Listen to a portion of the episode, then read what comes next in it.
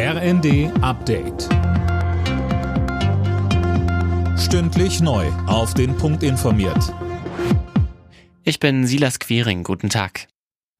Ein Jahr nachdem Kanzler Scholz die Zeitenwende ausgerufen hat, fordert Verteidigungsminister Pistorius mehr Geld für die Bundeswehr. Wie er im ersten sagte, werden die 100 Milliarden Euro Sondervermögen auf Dauer nicht ausreichen. Klar ist, die 100 Milliarden Sondervermögen sind das eine. Die werden noch drei Jahre brauchen, bis sie ausgegeben sind. Danach wird es aber feststehen, dass wir mehr brauchen, übrigens auch schon für den laufenden Betrieb. Deswegen ist auch neben dem 2-Prozent-Ziel zu erreichen, dass der Etat des Verteidigungsministeriums wächst, deutlich mhm. wächst, weil wir sonst die Aufgaben nicht wahrnehmen können, die es 30 Jahre lang nicht wahrzunehmen galt. Rund um Schulen und Kitas soll Werbung für Junkfood bald verschwinden. Das plant Ernährungsminister Özdemir, um Kinder vor Werbung für ungesunde Lebensmittel zu schützen. Auch im Fernsehen, Radio und etwa auch auf YouTube will er Werbung verbieten lassen, die sich ganz gezielt an Kinder richtet.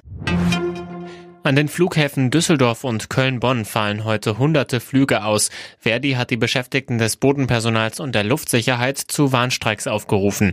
Damit will die Gewerkschaft weiter Druck in den laufenden Tarifverhandlungen im öffentlichen Dienst machen. Der Direktor des Instituts der deutschen Wirtschaft Hüther zeigte im ZDF kein Verständnis für die Warnstreiks. Also erstmal gibt es gar keinen Grund für Nachforderungen. In den letzten zehn Jahren sind äh, die Tariflohnsteigerungen im Verdi-Bereich, im öffentlichen Bereich um ein Prozentpunkt höher gewesen als als die Inflation. Das heißt, es hat permanent Reallohnsteigerungen gegeben. Es gibt auch keinen Rückstand mehr gegenüber den klassischen privatwirtschaftlichen Bereichen der Industrie. Wegen Problemen an der Zündanlage ist der Start einer neuen ISS-Crew in Florida abgebrochen worden.